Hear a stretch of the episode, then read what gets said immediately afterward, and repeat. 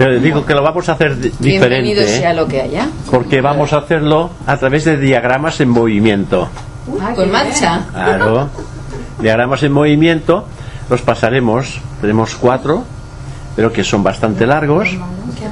Y, y- y como que esto hace parte del curso, pues más ahora hablaremos de ello un poco y más adelante pues tendremos más, es- más explicaciones sobre el particular. ¿eh? Porque el diagrama ayuda muchísimo a entender todo el proceso oculto. Un diagrama se ve y cuando hablaremos tendréis el diagrama en la imagen y entonces captaréis rápidamente la idea. Y de eso se trata, captar la idea. Bueno, pues vamos a empezar por aquí.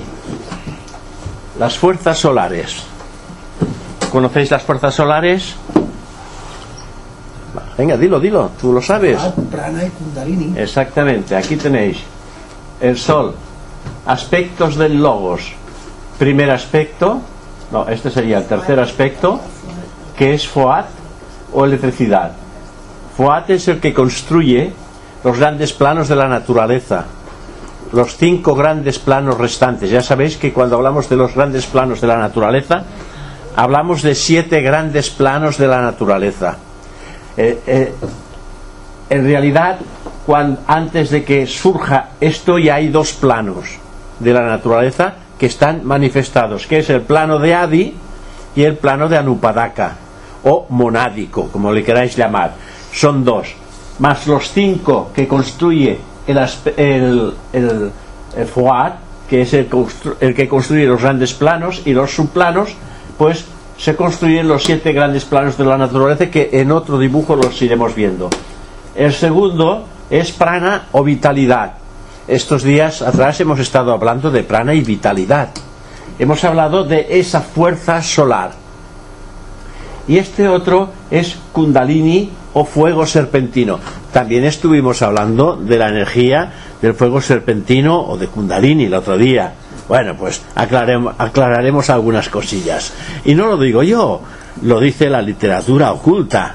Con lo cual, hay que darle pues una cierta autoridad a lo que siempre se ha dicho y que se ha podido comprobar. Aparte, tengo que decir que yo he tenido, he tenido conocimiento de personas que han hecho precisamente abuso de la energía, ay perdón, ah,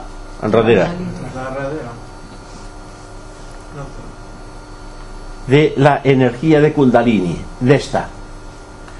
Hay, hay procesos realmente que ocurren y yo los he vivido, no en persona, pero en primera persona delante de otro individuo. Aquí vino, no sé si estabais alguno de vosotros, algunos de vosotros aquí estaban un señor que vino hablar conmigo, ya muerto, era mayor, era un señor que hizo mucho por la divulgación de la teosofía a través de los libros. Él tenía, era la única persona que se había atrevido a vender estos libros en época franquista.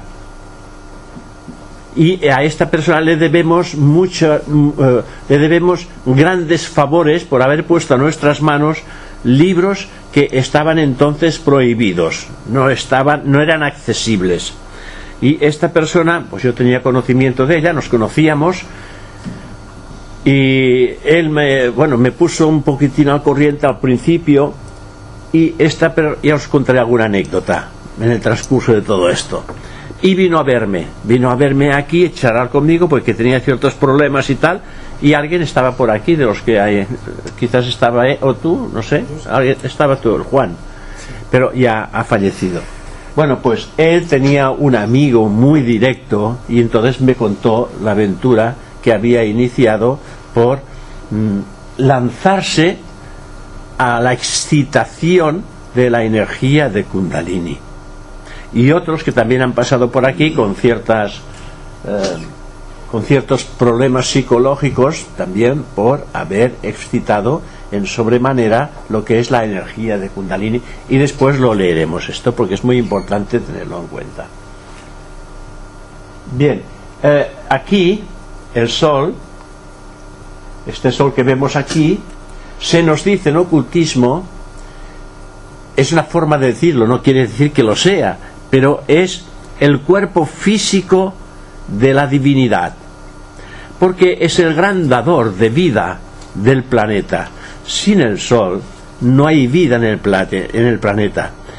Entonces, simbólicamente se nos dice que el Sol es el cuerpo físico de la divinidad y es el gran dador de vida. Poquitín, este sería el proceso de los tres aspectos del logos que canalizan las fuerzas solares. Primer aspecto, segundo aspecto, tercer aspecto. Vamos a por otra.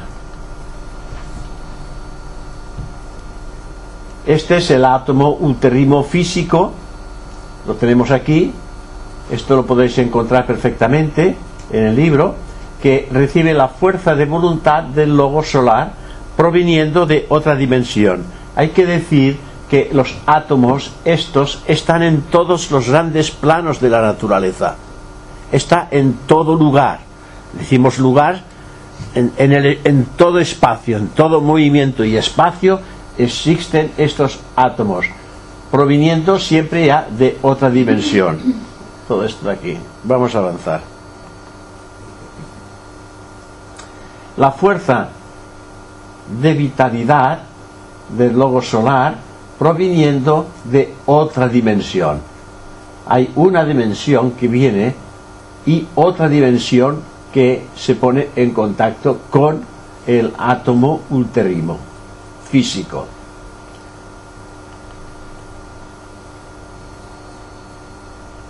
De eso también estuvimos hablando, recordáis los glóbulos de vitalidad. ¿Os habíais visto estos? No, sí.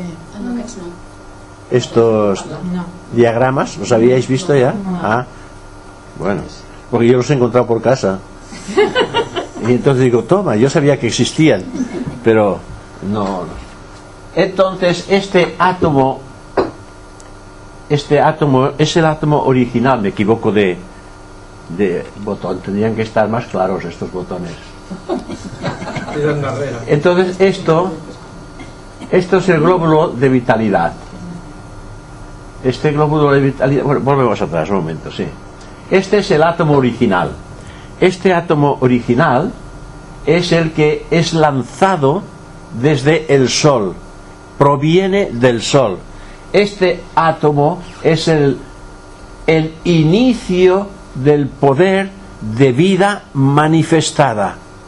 Sin esto no existirían los glóbulos de vitalidad que respiramos, que las plantas respiran, que los animales respiran o que absorben las plantas, todos los reinos de la naturaleza eh, absorben esta energía porque es la que armoniza todo nuestro cuerpo físico. Entonces, este es átomo original que emerge del Sol y automáticamente este átomo se tiene que unificar a otros seis átomos de color distinto al suyo. Ese tiene un color y ahora vamos a seguir. Aparece el glóbulo de vitalidad, esta circunferencia, y van apareciendo los otros átomos que se van sumando y que se van unificando, uniendo con el original, que es el del centro. Y en total son siete átomos que configuran el glóbulo de vitalidad.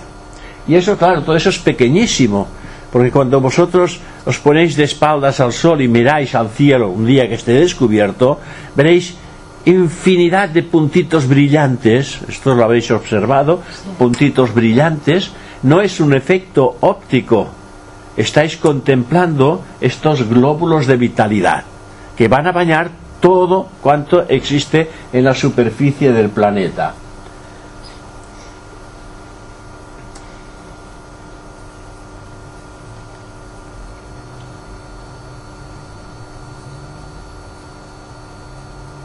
La constitución del ser humano.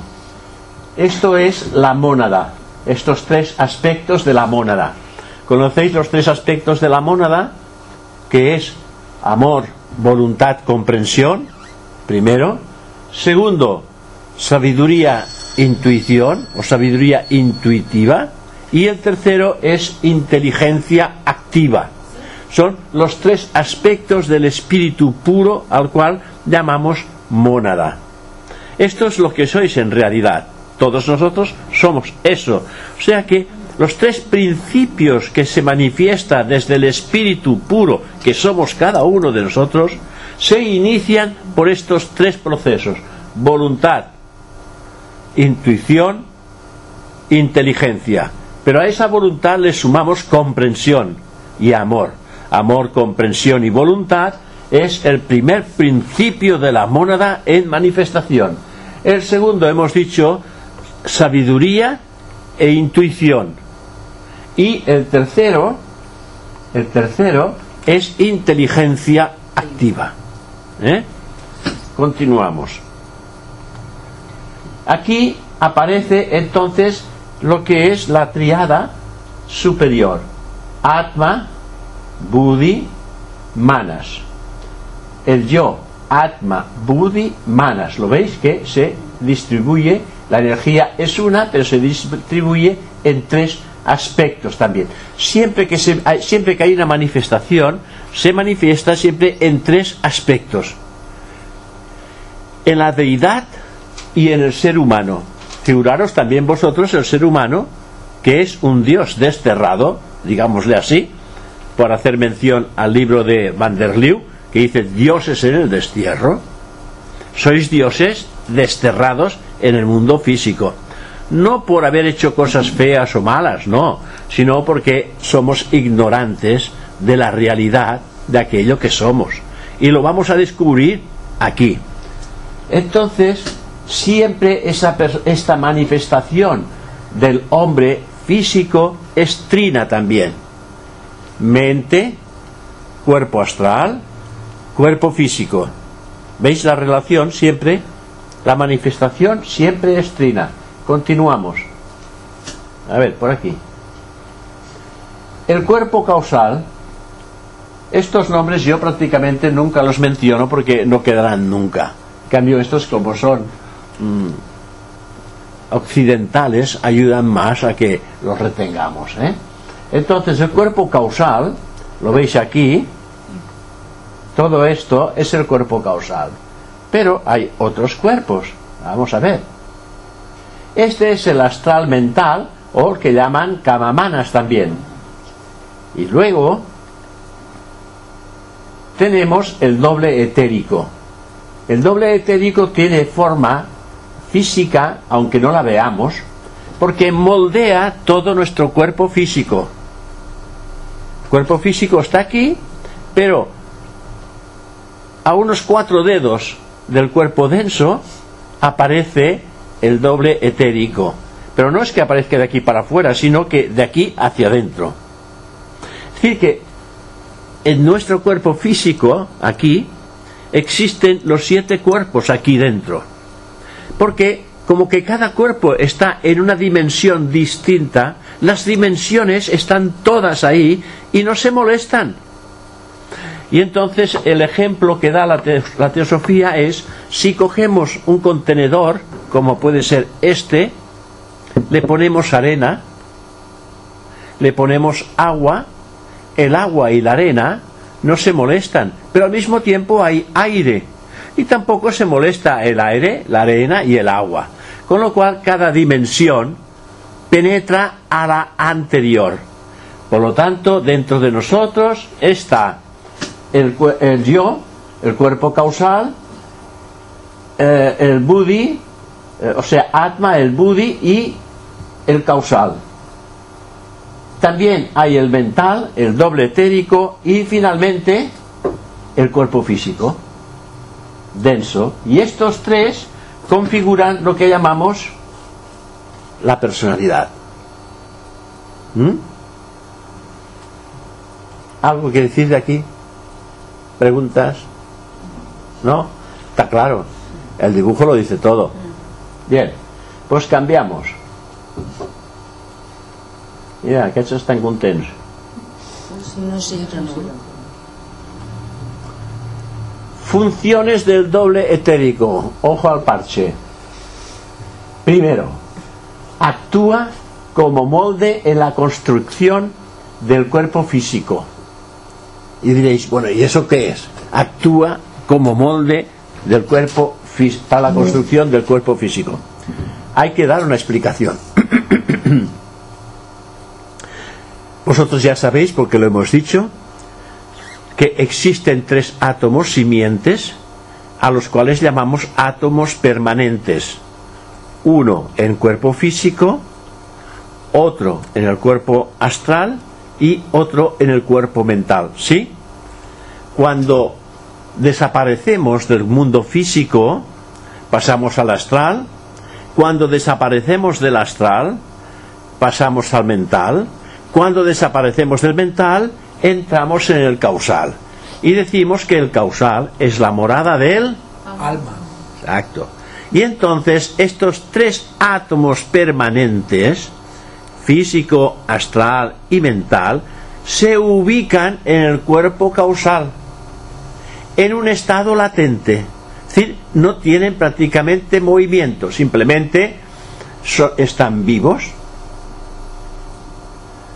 La energía circula, mejor dicho, la energía circula, pero en un estado latente.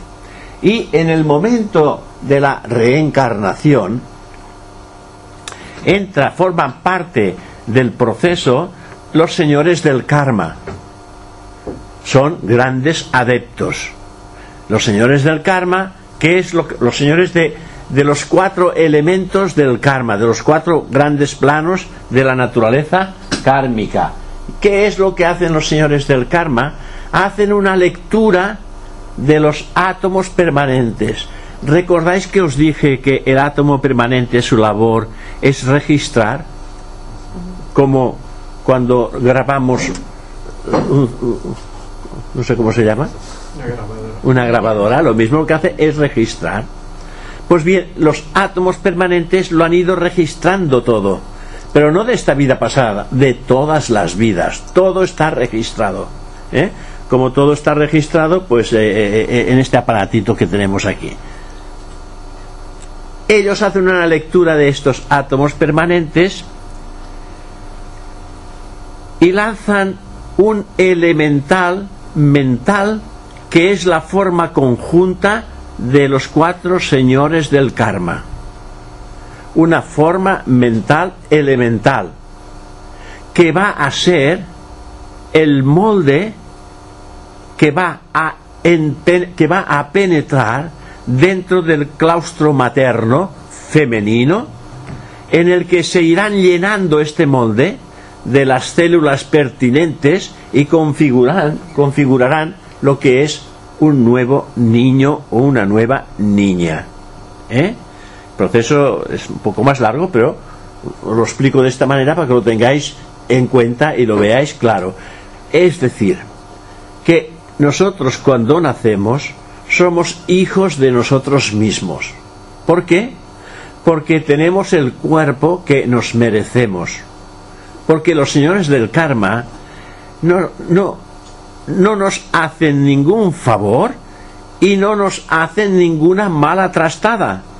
Nos dan exactamente aquello que los átomos permanentes les dan a entender y es el- la forma tiene el poder de los cuatro señores del karma que configuran un elemental mental. Y este elemental mental estará al cuidado de este recién nacido a su debido tiempo hasta la edad de los 6 7 años eran siempre, siempre se habla de los siete años. Pero yo digo, como que ahora vienen tan, tan espabilados esos nanos, yo digo entre los seis y los siete, me quiero curar un poco en salud. Digo, entre los seis y los siete años. ¿Qué es lo que hace el elemental mental? Va descargando todo el poder que los señores del karma han imprimido en esa forma que es la forma conjunta de ellos. Lo han podido observar y va descargando las cualidades y los defectos acumulados en el pasado en ese niño o niña que va a venir al mundo. Y a los siete años, este elemental mental desaparece, se funde, se terminó. Y entonces el yo que es el pequeño fragmento del yo que entra en contacto con este niño es el que tomará las riendas del proceso evolutivo de esta forma que es su instrumento de conciencia en el mundo físico. Lo digo bastante claro todo esto, ¿se entiende bien? Es importante que se entienda esto bien. digo con palabras muy sencillas para que esto penetre. Bien, este sería el, primero, la primera función del doble etérico. Actúa como molde en la construcción del cuerpo físico. He omitido decir que la materia etérica que va a configurar el molde para la construcción de este cuerpo físico se absorbe de la futura mamá. Una cosa que tiene que quedar muy claro. Y es por eso, ¿cómo? ¿La materia lo puede repetir? El molde es de materia etérica. Y para la construcción de este molde se utiliza la materia etérica de la futura mamá. Por eso existe este ligazón entre la mamá y el bebé. Por eso que las mamás tienen que estar siempre tranquilas, porque cuando están nerviosas el niño también está nervioso. Porque hay un vínculo muy estrecho, oculto, eh, sí, eso sí, oculto, pero que existe este vínculo y con el tiempo esto va desapareciendo, ¿no? Bueno, continuemos. El segundo. El segundo absorbe el prana, porque el doble etérico es el que distribuye la vitalidad a todo nuestro cuerpo físico. ¿A través de qué? De los átomos. Claro, a través de los chakras. Va a distribuir, porque los chakras están en contacto con funciones orgánicas de nuestro cuerpo físico, como veréis después. Absorbe el prana y lo distribuye a través del cuerpo. 3.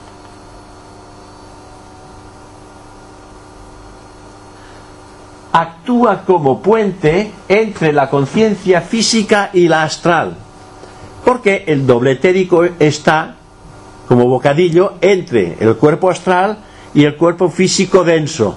Hay que decir que el doble etérico pertenece al cuerpo físico, pero es una parte que está invisible, que no la podemos ver. La podríamos ver si despertáramos la clarividencia etérica. Hay personas que la tienen, clarividencia etérica. Hay que decir una cosa sobre el particular. No quiere decir que estas personas, el obtener esta facultad, sea un rasgo de crecimiento espiritual. No, en absoluto. Es un rasgo instintivo animal. Porque esto, esta clarividencia etérica, todos la hemos tenido. Todos en el pasado. Y ha ido desapareciendo a medida que la inteligencia ha ido cogiendo el sitio del instinto. El instinto aún perdura en nosotros, pero no como antiguamente. Ya no es un instinto animálico porque hay un, razonamiento en nosotros que nos dice eso está bien y esto no está bien. Podemos discernir entre este par de opuestos. Por lo tanto, solamente estos individuos que tienen esta facultad, esta facultad no quiere decir que se obtenga por desarrollo espiritual. Esta facultad aparece en el desenvolvimiento de la conciencia espiritual, pero bajo otro punto de vista, porque se despierta lo que se llama el sexto sentido. Y el sexto sentido tiene el poder de ver, percibir todo cuanto los cinco sentidos hacen por separado a la vez. Lo hace a la vez. Y tiene la facultad de ver no solamente etéricamente, sino astralmente y mentalmente. O sea que nosotros esto a su debido tiempo aparecerá, pero aparecerá como una facultad superior a lo que es la clarividencia etérica. Cuarto, desarrolla los centros de fuerza a través de los cuales el fenómeno del mundo etéreo puede ser conocido. Puede ser conocido cuando hay un crecimiento y dilatación de nuestros chakras. Porque los chakras o vórtices de energía, se dicen también, en su desarrollo despierta facultades que están latentes en el chakra. El chakra tiene aproximadamente este esta gran eh, eh, este El tamaño. Ese tamaño, esta es la palabra. Tienen aproximadamente este tamaño. En una persona desarrollada es así. No, no es mucho más grande, es una cosa así. Tiene unos 10 centímetros en una persona desarrollada y dice el libro que tiene el tamaño de, de 50 pesetas antiguos, dice de un duro de plata de la época, pero un duro de plata de la época era el tamaño de 50 pesetas de aquellas así, que es el tamaño del chakra, que se va dilatando, hasta que una vez dilatada, pues aparecen estas facultades. También hay que decir que no hay que provocar el despertar de las facultades. Lo que hay que hacer es purificarse mentalmente, emocionalmente y físicamente. Y el resultado trae el despertar de facultades sin buscarlas. ¿Eh? Esto es importante de decirlo, sin buscarlas. Ahora bien, en una persona que está ya medianamente desarrollada y ha entrado en contacto con un instructor espiritual, es decir, en los planos internos, esta persona en un momento determinado se le, se le da a entender que hay una labor a realizar. Y el instructor entiende y comprende que sería preciso que cierta facultad aflorara en ese discípulo aceptado para tener una mayor responsabilidad de éxito en el trabajo a realizar. Y figuraros bien, si la cosa es importante, que el maestro despierta Kundalini en la dirección del chakra pertinente que va a dar el resultado de la facultad que se precisa para ese trabajo determinado. Y está presente. Y va viendo el desarrollo. Si ve que no hay dificultad en ello, se desarrolla la facultad. Si ve que hay un cierto peligro para la ascensión de la energía de Kundalini y la vuelve a sentar nuevamente en el coxis. Las cosas sí son un poco más difíciles de lo que nos pueden presentar en ciertas escuelas. Hay que ir con muchísimo cuidado. Bien, esto en cuanto a las funciones del doble etérico. Ahora, figura de los chakras. Es como una trompeta. ¿Sabéis los antiguos? Los antiguos cuando no oían, pues ponían a esa trompeta, se la ponían aquí al oído y tenía la misma forma. ¿La veis aquí? La misma forma. El vórtice de rotación rápida de 2 a 6 pulgadas abierto en la superficie del doble etérico. Es decir, el doble etérico está por aquí y el chakra siempre por delante, ¿no? tallo conectado a su centro correspondiente en la columna. Todos surgen de la columna. La columna tiene un nombre que se llama el susuma. Y por ahí hay ida y pingala. Y en el susuma eh, hay unos nadis. Y estos nadis, estos están conectados en uno de esos nadis, que corresponde pues a uno de los nombres de cada estos chakras. Esto es importante también saberlo. No Continu- recuerdo de lo que eran los nadis. Que no me recuerdo de lo que eran los nadis. Ah, los nadis son centros mediante los cuales la energía pasa, la energía del poder pasa. Porque la energía es poder. ¿Eh? La energía bien canalizada despierta facultades que le dan el poder a quien las, las ha despertado.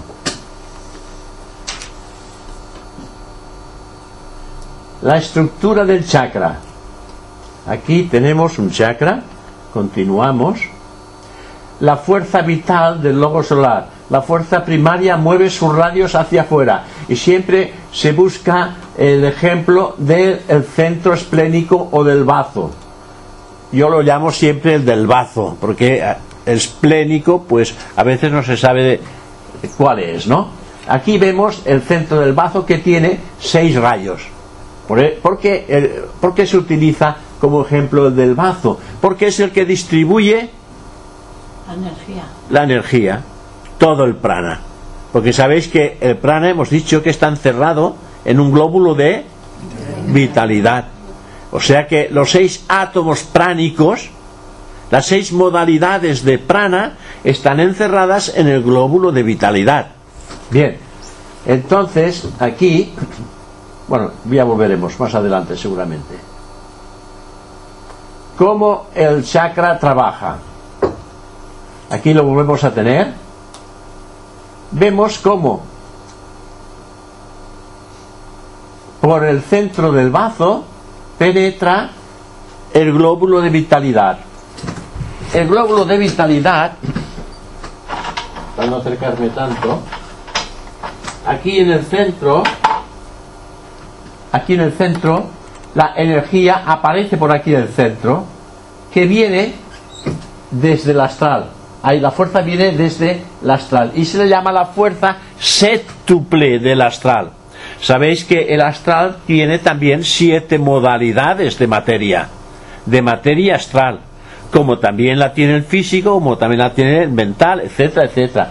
Tiene siete modalidades. Por lo tanto, este centro o núcleo del chakra que distribuye todo el prana recibe la energía séptuple del astral, de los siete subplanos del astral, para que empiece a trabajar desde aquí. Y entonces, desde aquí, eh, los glóbulos de vitalidad son rotos, mm, triturados, digámosle. Eh, rompe el glóbulo de vitalidad y libera los átomos. Los seis átomos quedan liberados. Y entonces entra en función unas energías que se les dan el nombre de fuerzas secundarias. Estas fuerzas secundarias van por encima del radio y por debajo del radio, ¿lo veis? En sentido contrario a las agujas del reloj. Las agujas del reloj van así, en sentido contrario. Entonces esta por arriba, esta por abajo, y esta por arriba y esta por abajo. Entonces, ¿qué es lo que ocurre? Hay bastantes fenómenos en este aspecto. Por ejemplo,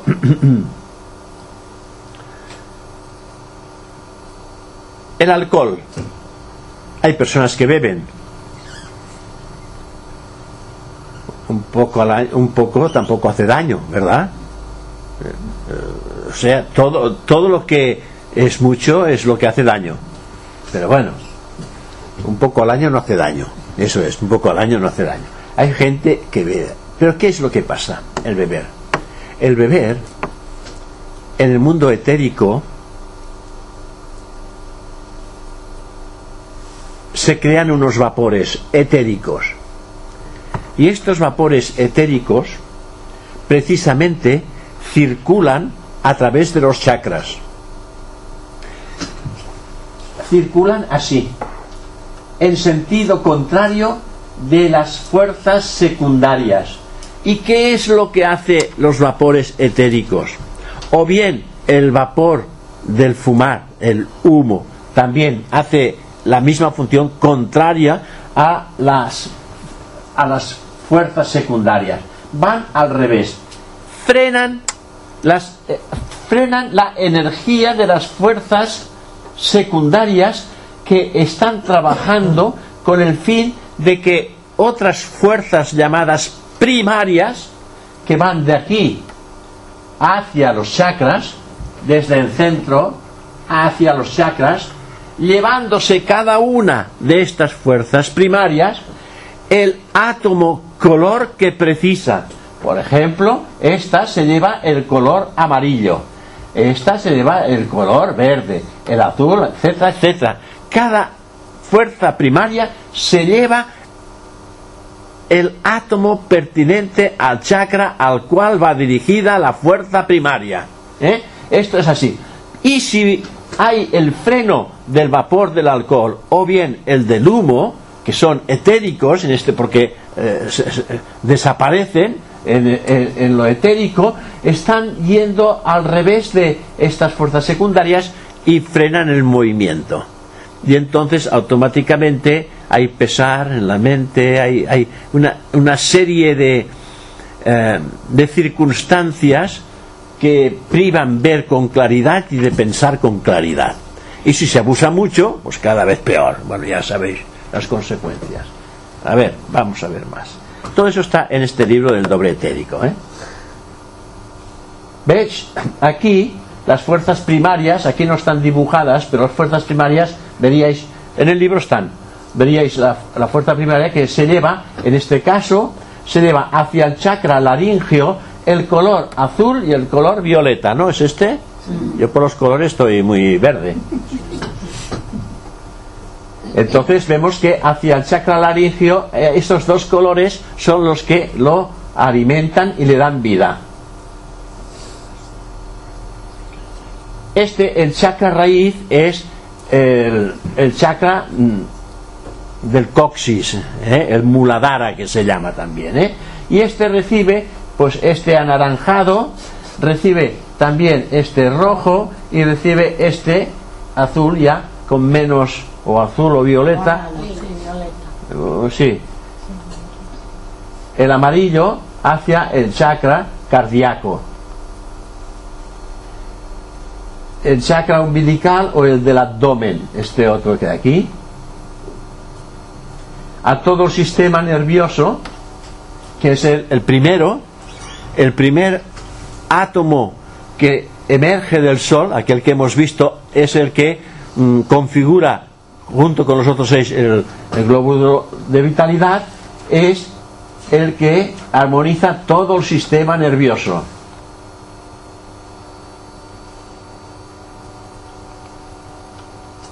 Què ha passat? S'ha acabat ja? Ah. Ai!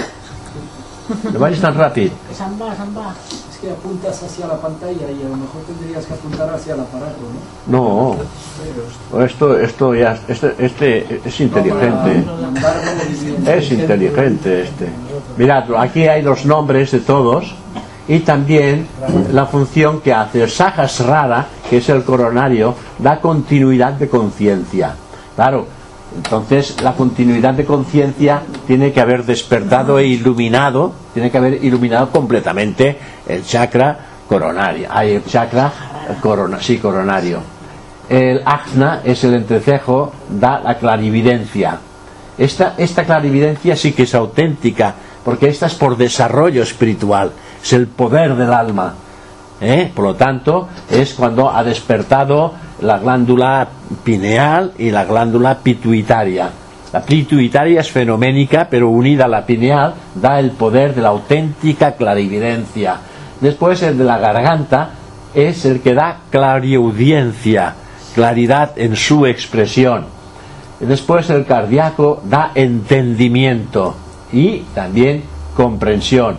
El esplénico o bien el que llamamos bazo da recuerdo de los viajes astrales.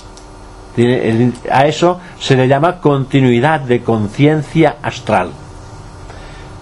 Después el manipura, el ubical, da las sensaciones. Aquí cuando tenéis un disgusto, ¡ay! os duele esto, ¿o no?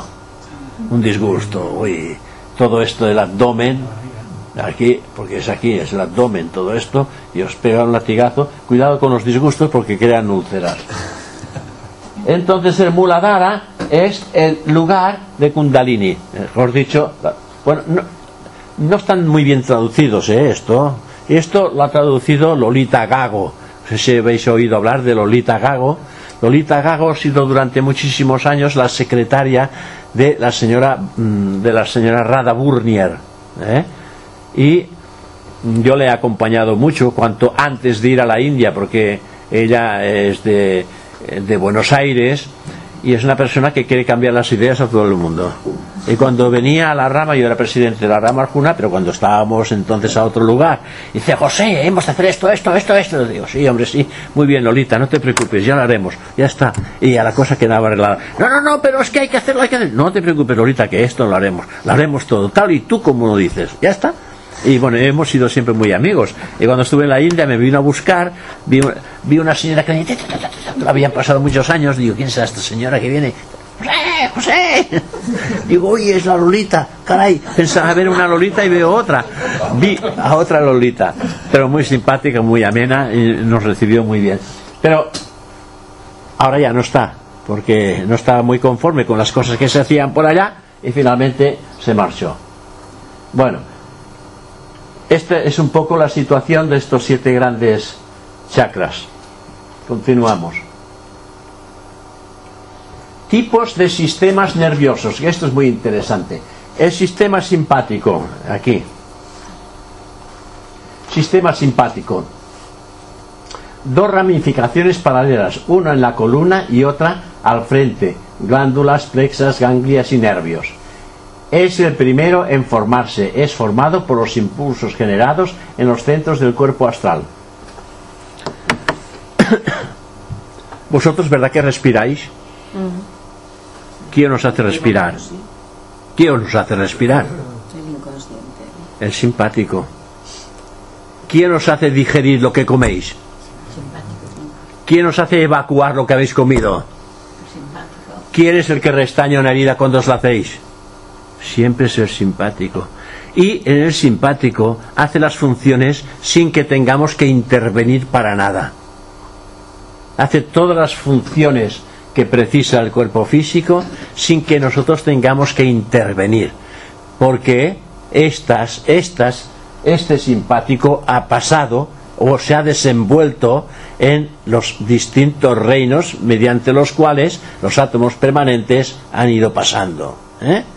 Entonces, el sistema simpático es el que de alguna manera está llevando a cabo todas las funciones de nuestro cuerpo físico sin que tengamos que pensar en ellas. Funcionan solas sin que estemos pensando que hay que, hay que respirar, ¿eh? cuidado, hay que respirar, no, hay, que, hay que tener esto curándose, ¿eh? no, no hemos de pensar en absoluto para que estas cosas se hagan y se hacen automáticamente porque hay el sistema simpático para ello. Luego tenemos aquí el sistema cerebro espinal. Cerebro, cordón espinal, linfático y nervioso.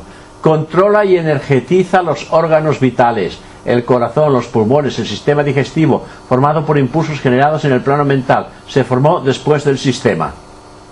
Y luego tenemos el sistema parasimpático, de la médula oblonga a los nervios y plexos simpático conocido como la conciencia de vigilia.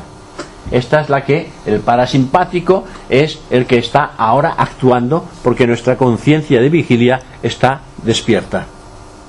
Está actuando el sistema parasimpático a través de este cuerpo físico, este cuerpo emocional y este cuerpo mental. O sea que es muy importante las funciones que se están realizando en, a través de nuestro doble etérico.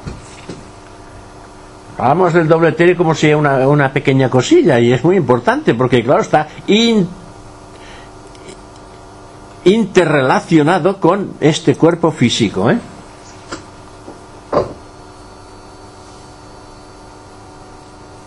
A un poco más rápido, va, aquí.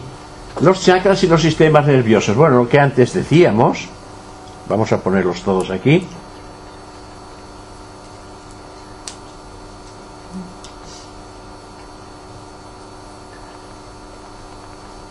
que se pongan todos. ¿Hay más? Bueno, aquí veis la, la campanilla, ¿eh? el embudo, está, está a la superficie. Estos no es que estén dentro, sino que está del otro lado. Están siempre a la superficie. ¿eh? La campanilla, esto, eh, esta especie de cosa, mm, este pequeño embudo. A ver si hay alguno más aquí. Ay, no, no, no.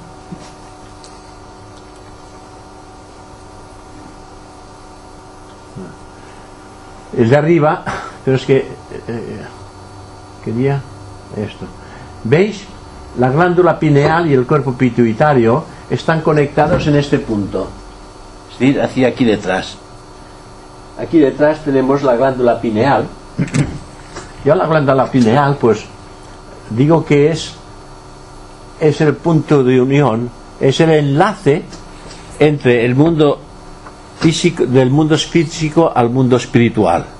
¿eh? Mediante esta glándula pineal se obtiene el contacto de los mundos espirituales. Y esta glándula pineal eh, ahora está quietecita, pero en un discípulo avanzado esta glándula pineal tiene un, un movimiento.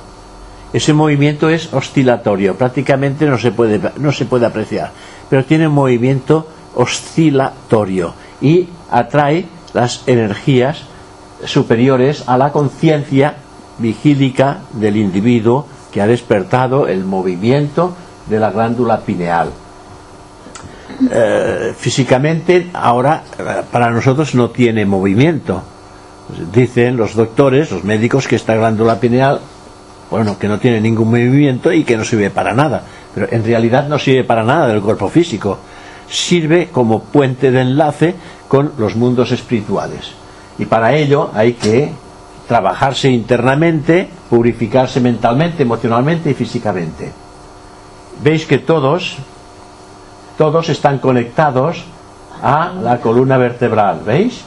Por aquí pasan los nadis que antes hemos hablado, pasan por aquí, pasan por aquí y finalmente alcanzan este punto y siempre a través de la columna vertebral, porque es la comunicación donde se halla el susuma. El susuma y hay ida y pingala.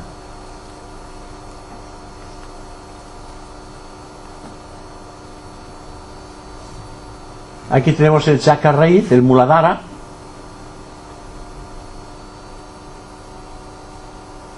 que tiene cuatro pelatos, ay, pelatos, pétalos, y recibe la vitalidad naranja, roja y púrpura del chakra esplénico. Y ahora vamos a a retomar. Vamos a porque las polémicas hay que aclararlas. Y no las aclaro yo, ¿eh? yo lo dije, pero bueno, está bien. Gracias a la hermana que ha traído este librito, ¿eh?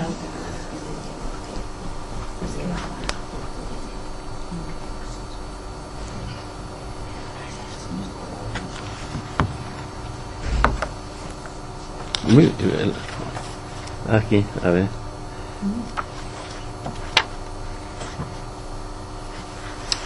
Mirad lo que dice.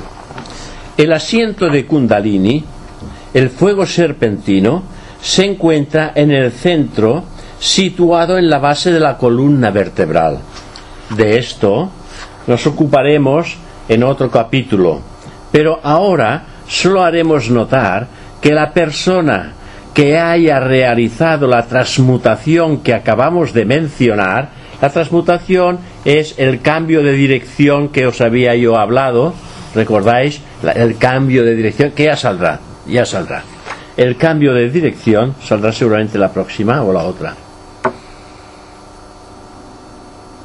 Que acabamos de mencionar, observará que ya no le molestan los apetitos sensuales y cuando sea necesario despertar el fuego serpentino, estará libre de los peligros más graves de tal proceso. Una vez que se ha efectuado el cambio, el rayo rojo-naranja pasa directamente al centro de la base de la columna vertebral y de este hacia arriba por el hueco de la columna vertebral hasta el cerebro la cruz flamígera es el símbolo que a veces se emplea para representar el fuego serpentino que reside en el centro de la base de la espina dorsal. Bueno, ya he explicado un poco, explicaremos un poco más. ¿eh? Cuando encontremos el, otro centro del, del chakra.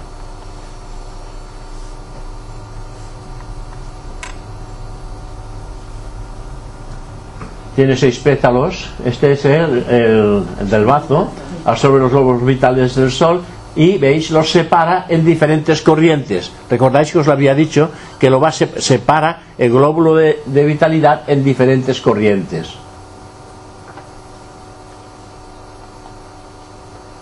Este es el del bazo. Los 10 pétalos recibe la vitalidad verde del chakra esplénico.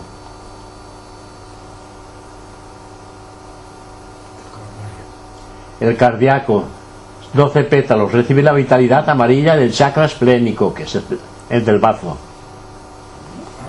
Si el brazo es por donde entra. ¿Cómo? El brazo es, por el brazo es por donde entra toda la energía. Sí. Que la recibe del vaso, dice. Porque en el vaso se rompen y se... Es, el bazo es el que distribuye todo el prana a todos los chakras. Es el que- por eso se habla siempre, cuando hablamos, hablamos del chakra, porque es el que lo distribuye todo. ¿no? Este es el de la garganta, que ya tiene 16 pétalos, pétalos, que son rayos, se llaman rayos, pero también le llaman pétalos. Recibe la vitalidad violeta azul del chakra esplénico o del bazo. El del entrecejo, 96 pétalos. A medida que va ascendiendo, van creciendo los pétalos o los rayos. Es decir, aquí ya el, el- el del entrecejo tiene ya 96 rayos.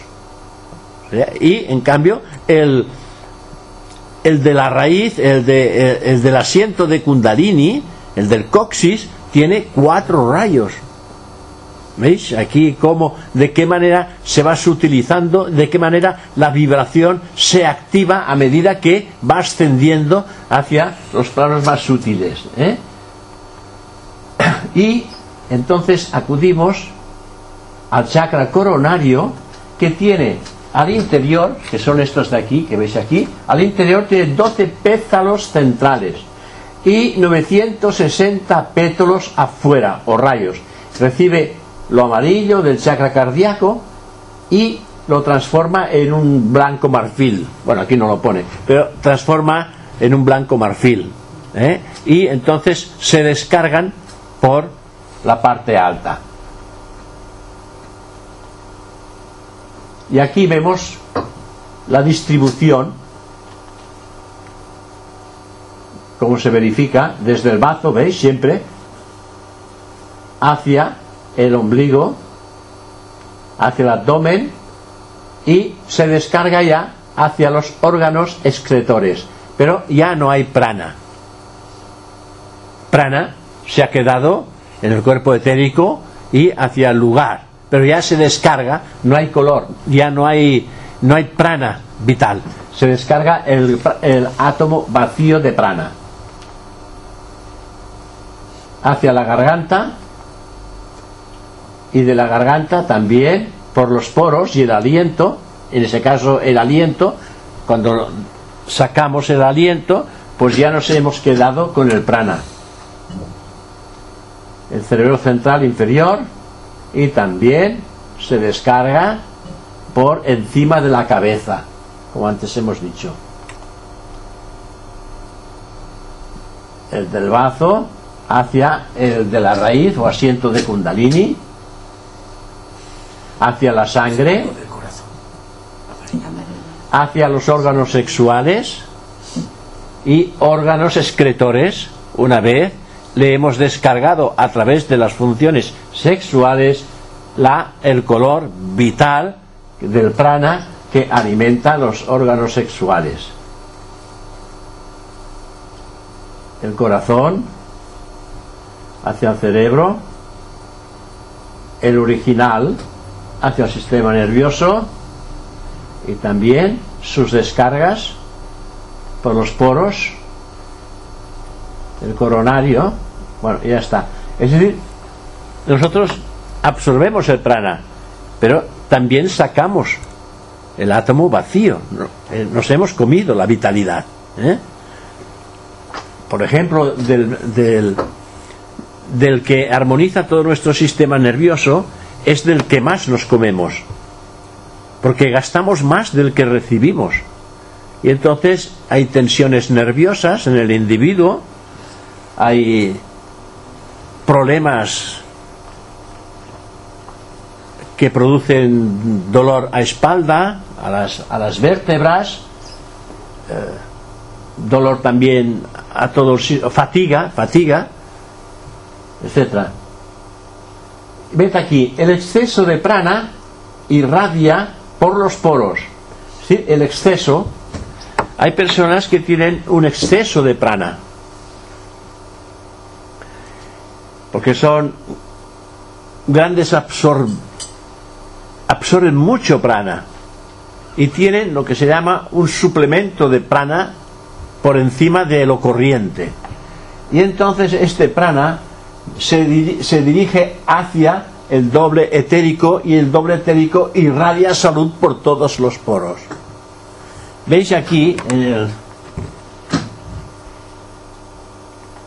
aquí, ¿veis? esta- las- ¿Se ven? ¿Se aprecian estas líneas? Estas líneas que veis así, esto es la irradiación del el doble etérico del prana que surge. Y surge en estas líneas porque es una protección hacia cualquier tipo de enfermedad. El aura, y a es- esto se le llama el aura de salud. En las personas con poco prana tienen este, eh, eh, eh, esta, estas líneas muy cortas, las tienen por aquí. Y entonces están faltos de prana. Y estas, estas, estas líneas ocurre que se doblan. Se doblan, pierden esta energía. Esta energía es que no permite que nada nocivo nos penetre. Es una protección del doble etérico hacia el cuerpo físico para que no coja ningún tipo de enfermedad. Pero hay momentos en que se debilitan y quedan como caídas. Y entonces un clarevidente ya versado en, ocultismo observa el aura de salud y sabe qué es lo que tiene, por dónde le entra y por dónde está, por dónde puede él trabajar para que esta energía se active y deje de, de haber caído, que se active y que proyecte su energía y no permita que las cosas le penetren. Y entonces una persona, una persona con gran caudal de energía puede transmitir esa energía poniendo la mano en el lugar caído, en el lugar que está esto caído, pero para que lo sepa tiene que verlo. ¿eh? Y entonces pone la mano y la mano hace de puente entre su prana y el cuerpo vital del otro.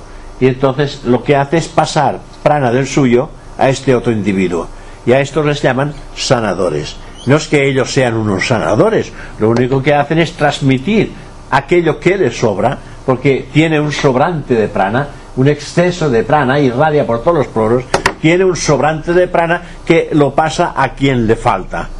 Y entonces es aquello de los vasos comunicantes, ¿eh? uno lo tiene lleno y el otro tiene vacío. Y a medida que lo va descargando, se va llenando uno y el otro se va quedando a la misma altura.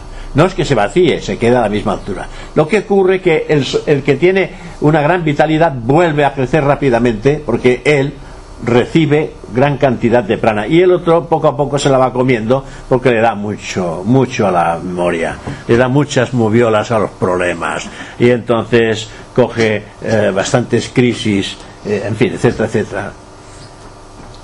Le da vueltas y vueltas a las cosas y esto se come el prana. Esto es el aura saludable el aura de salud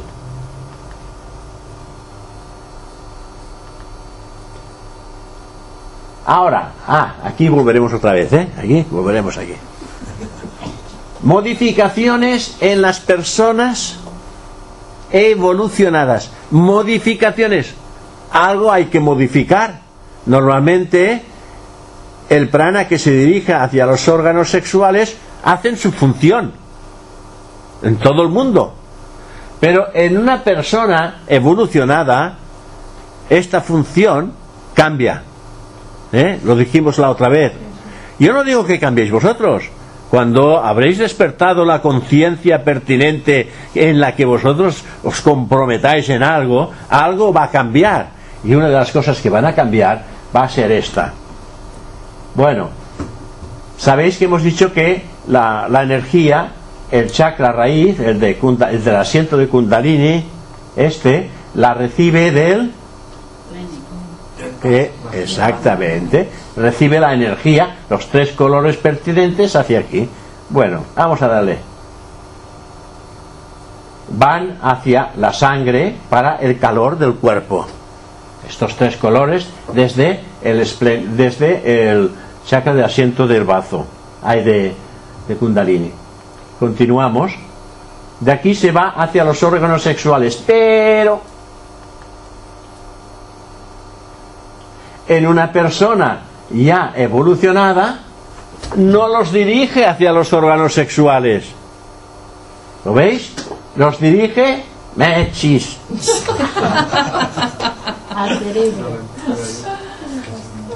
No va hacia atrás tú. Va hacia la espiritualidad. Al cerebro. Lo dirige hacia Se canalizan las- ¿Qué ha pasado aquí?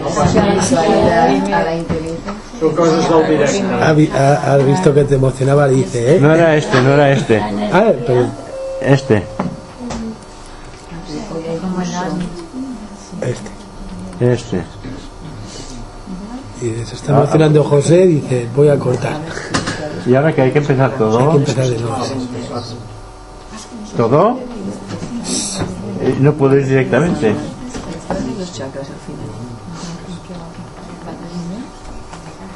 Uno que se llama el prana y los chakras.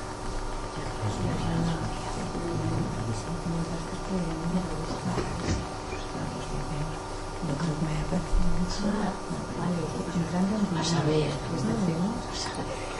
Igual sí. Tu cerebro que está ahí.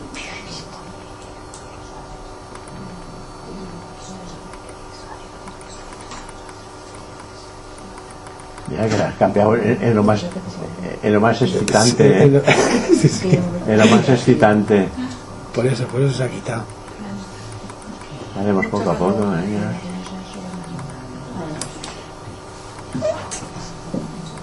Es el cerebrino.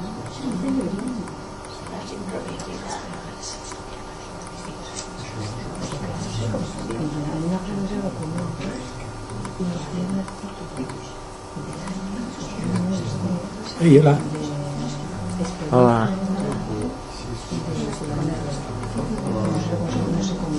No, lo he hecho tantas veces que piquetar se hace solo. A ver si volverá a pasar ahora. Bueno, a ver. Sí, sí, aún trabaja solo. Aún trabaja solo.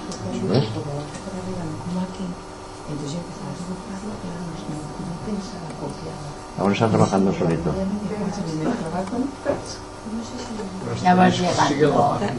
Sí, pero ahora me da miedo Aquí, aquí. que se, que se pase de largo. Es que el vídeo sabe que a la que salga Ah, aquí mira, pasa algo. justo, Sois justo. poco aplicados, ¿eh? Porque yo le he mandado este, es- este yo- eh, eh, ya, eh, ¿eh? eh, perdón, perdón, sí. perdón, perdón. Perdón, perdón, mira, mi, mira mis dibujos. Este yo ya Yo lo he mandado, visto ¿eh? y lo llevo diciendo. ¿Lo veis?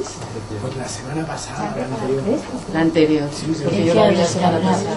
Donde pone arriba descargar Bueno, aquí estamos a este punto en que se desvía la energía, en vez de ir hacia los órganos sexuales, en una persona ya evolucionada, se dirige el color amarillo y estimula o inten- intensifica en tres celdillas del cerebro el intelecto. Después, el otro color, el rojo, lo que hace es aumenta, aumenta el efecto en la, en la Afecto, segunda, afecto, el afecto. el afecto en la segunda celdilla. Esto le llaman celdillas. Aquí no está, pero bueno. Y el tercero acelera la espiritualidad.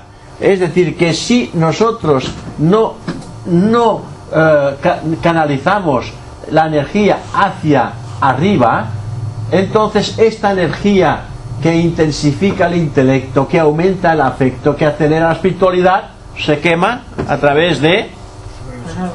Bueno, y ahora... Y ahora comentarios. Ruegos y preguntas. No, para callar bocas del miércoles pasado, ¿eh? Sí. hubo polémica, Porque claro, yo, yo aquí tengo la ayuda del libro. Sempre vols guanyar, eh?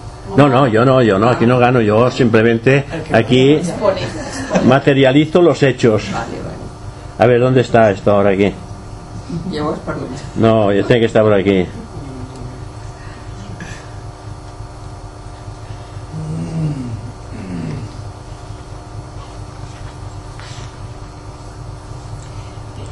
Aquí, bueno. Entre otras cosas, que hay muchas más cosas, pero refiriéndonos simplemente a ese punto, pues que de alguna manera nos llama a todos la atención. ¿eh? Antes de despertar a Kundalini, es absolutamente esencial haber alcanzado un grado definido de pureza moral y también que la voluntad sea lo suficientemente fuerte para regular la fuerza. Algunos de los peligros relacionados con el fuego serpentino son puramente físicos. El movimiento del mismo produce a menudo intenso dolor físico. Yo esto lo he visto. Recuerdo en una ocasión que se acercó a la rama una señora con su hijo. Su hijo de unos veintitantos años que se había dado a la droga. Y sabéis que la droga lo que hace es rasgar la membrana atómica. No sé si sabéis lo que es la membrana atómica. La membrana atómica es lo que nos protege del bajo mundo astral. Bajo mundo astral.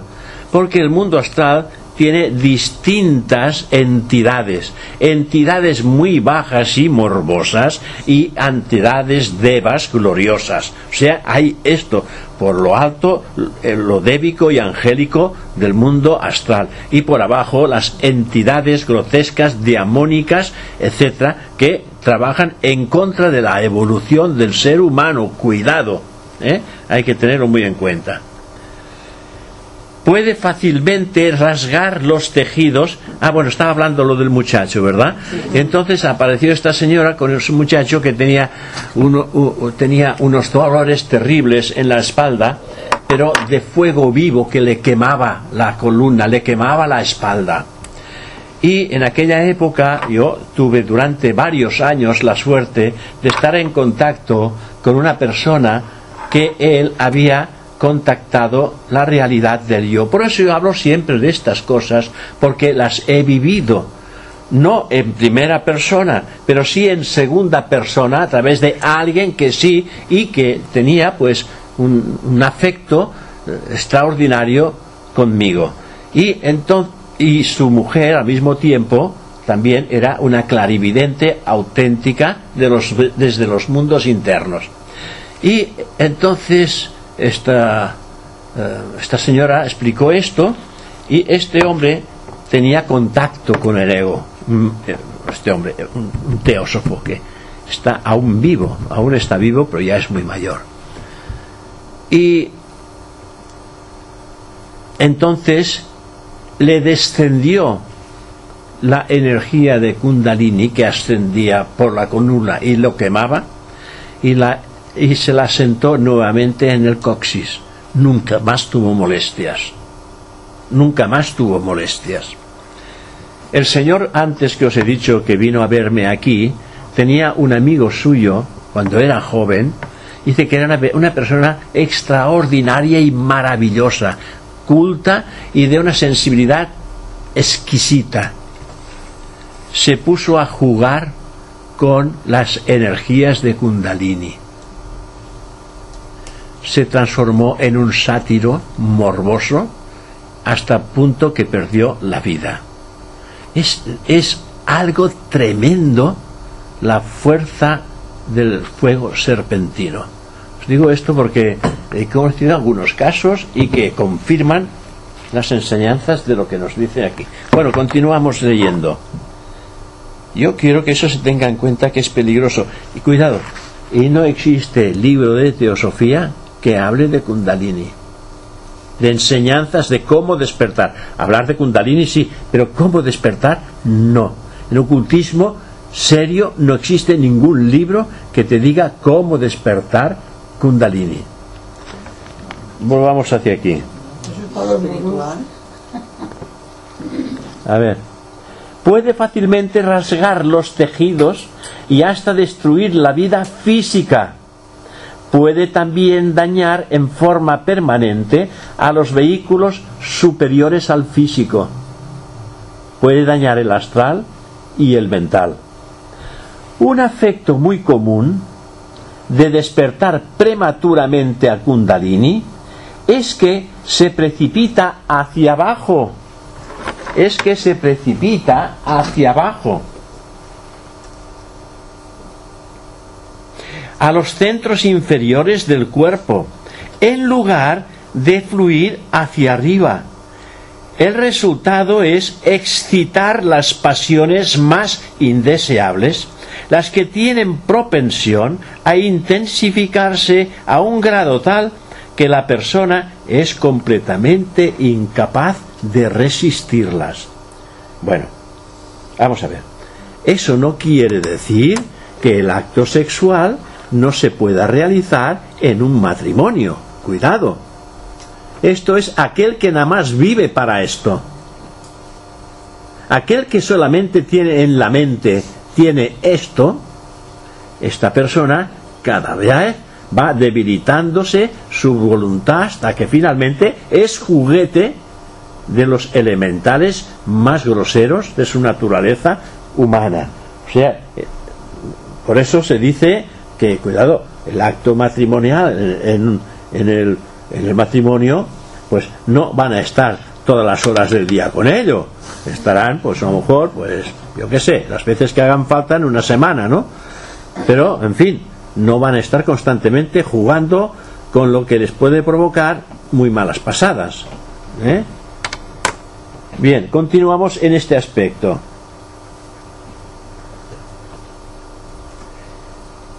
El hombre dominado por tal fuerza es tan impotente como un nadador en las fauces de un tiburón. Tales individuos devienen sátiros.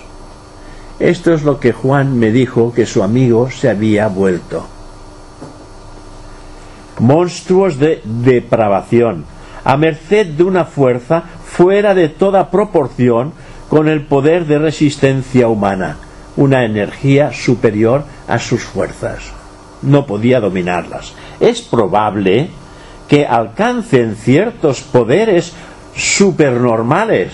Dice, es probable que alcancen ciertos poderes supernormales, pero estos servirán únicamente para ponerlos en contacto con seres subhumanos. No superhumanos, sino subhumanos con los cuales la humanidad no ha de tener intercambio. Al bajo astral. Entidades del bajo astral. Escapar de tal sujeción puede requerir más de una encarnación. Escapar de esta sujeción es difícil, porque esto está inscrito, registrado en los átomos permanentes. Y en la próxima encarnación esto va a reaparecer nuevamente, a pesar de tener un cuerpo físico nuevo que no precisa de esta energía, pero está en los escandas y los escandas le recuerdan todo este proceso.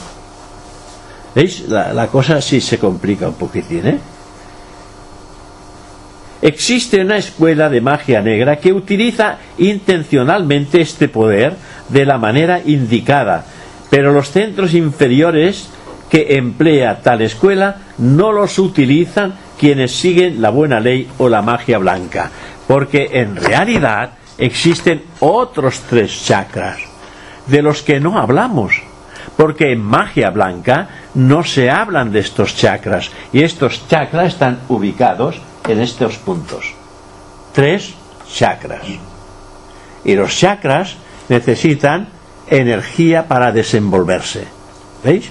Entonces uno puede realizar este acto sexual del matrimonio o con otra persona de manera regular, pero no viviendo o pensando constantemente en este acto, porque habéis escuchado lo que hemos leído. Y aquí dice modificaciones de las personas evolucionadas. Se trata de dirigir evolucionadas. Cuando estemos en ese estado de persona evolucionada, dirigiremos las energías, en vez de descargarlas por los órganos sexuales, las llevaremos hacia arriba y estimularemos, estas tres vendillas que intensifica el intelecto, aumenta el afecto, acelera la espiritualidad. Vosotros tenéis el libre de albedrío de, escoche, de escoger qué es lo que queréis. ¿eh? Pero es bueno saberlo. Porque uno, entonces, es una cosa muy interesante. Uno no puede alegar ignorancia. ¿eh? No podréis alegar ignorancia porque ahora ya lo sabéis. Y cuando se saben las cosas, uno tiene que estar a la altura de lo que ha comprendido y aprendido. Por lo tanto, es importante tenerlo esto en cuenta. Bueno, continúa. Mercè, hi ha algú després? Sí, quan ve la que té curs. Sí, por eso, por eso, ve. Cinco minutos. Bueno, no terminamos, pero lo terminaremos la próxima semana. Ah, s'ha acabat. Sí. S'ha acabat. Aquest s'ha acabat. Hem arribat justos. Bueno, preguntas. ¿Tenéis algo que decir sobre lo que hemos hecho? Eh, aquí esto era polémico porque la polémica salió la semana pasada.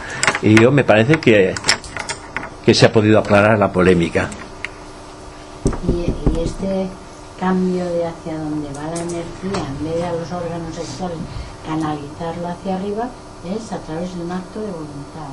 Siempre es por un acto de voluntad. Pero la voluntad, hay que tener en cuenta, está en nosotros la voluntad. O la dirigimos a través del deseo, o la dirigimos a través de un cambio de defecto hacia la cualidad. Esto depende de uno.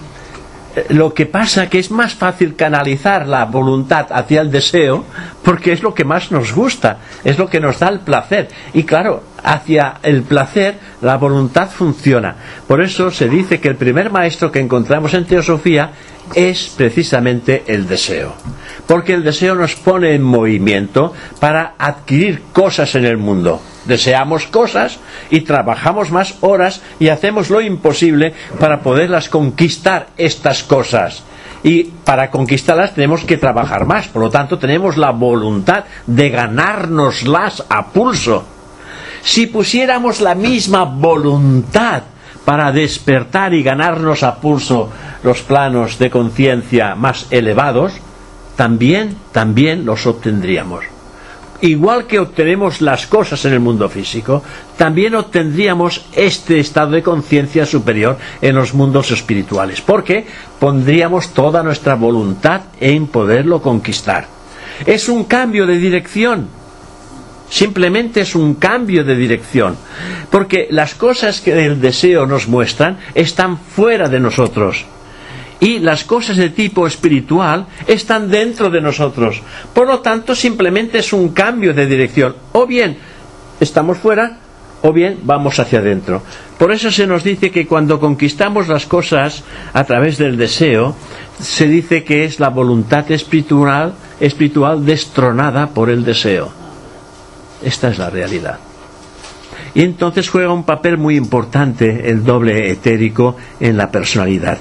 Y también es conveniente conocer, como hemos visto aquí, pues cuáles son las cualidades y poderes y facultades que el doble etérico confiere al cuerpo físico. Porque sabiéndolo, entonces podemos observar los cambios que se van a ir produciendo en nosotros mismos a medida que ponemos en práctica las enseñanzas que hemos comprendido. Lo que no hemos comprendido no hay que ponerlo en movimiento. Solamente aquello que hemos entendido y comprendido es lo que la ciencia oculta nos dice hay que poner en movimiento, porque eres consciente de aquello. Es aquello que antes os he dicho, ahora sois conscientes de lo que hemos presentado. Por lo tanto, ahora no podéis alegar ignorancia. No podéis decir, oh, es que yo no lo sabía. Yo eso lo aprendí cuando hacíamos el servicio militar. De todas las etapas se aprende. ¿eh? Sí, bueno, pero Es que ya Es- nuestra edad, se aprende. Eso que es el chakra ya, ya no nos lo pensamos. no, pero me refiero que me- eh, cuando hacía el servicio militar, nos tuvieron eh, encerrados en los cuarteles hasta que nos aprendiéramos los grados superiores de los militares, porque cuando salíamos a la calle, cuando viéramos a un superior, supiéramos a quién estábamos saludando, ¿no? Y hasta que no, eh, no te los aprendías, no salías. Y si tú salías, quiere decir que te los habías aprendido.